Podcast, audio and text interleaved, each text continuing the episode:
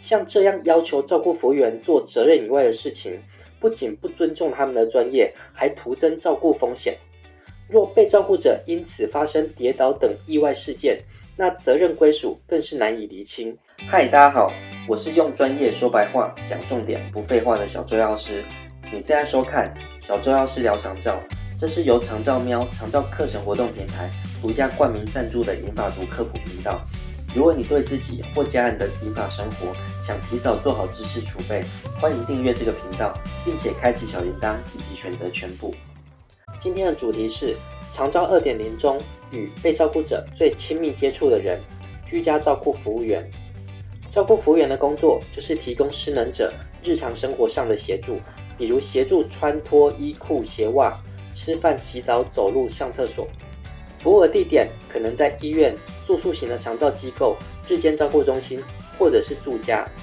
而在住家提供照顾服务的照顾服务员，又叫做居家照顾服务员。简称为居服员，就是我们这一集的主角。居服员提供的服务中，最容易被家属滥用的是备餐和家务协助。所谓备餐，是指准备被照顾者本人的餐食和清洁用到的餐具厨具，但常被家属要求顺便多准备其他人的食物。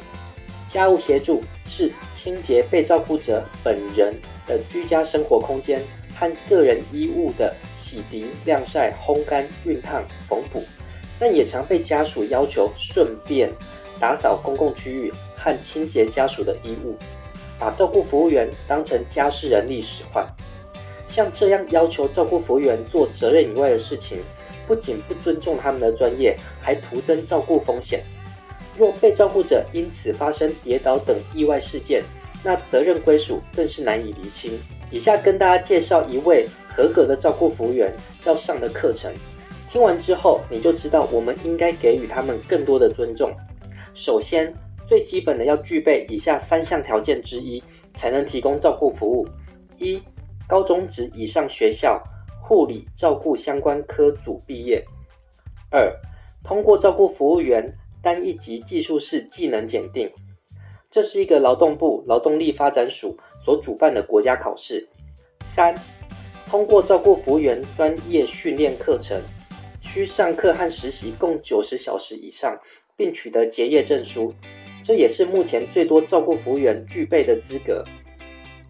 另外，如果要提供用甘油球通便、测血糖、放置药物到药盒中、足部护理、口腔和人工气道抽吸等等服务，还需要上过相对应的课程才能提供服务。如果要服务以下特定对象，还要再另外上过课程，有身心障碍、失智症、慢性精神病、自闭症、智能障碍、顽性癫痫、植物人、罕见疾病、脑性麻痹、脊髓损伤。以上的课程是不是让大家眼花缭乱？但不只是于此，只要开始当照顾服务员之后，还要每六年上满一百二十积分的持续教育课程。通常一小时的课等于一积分，也就是说每六年要上满一百二十小时的课，才能继续从事照顾服务员的工作。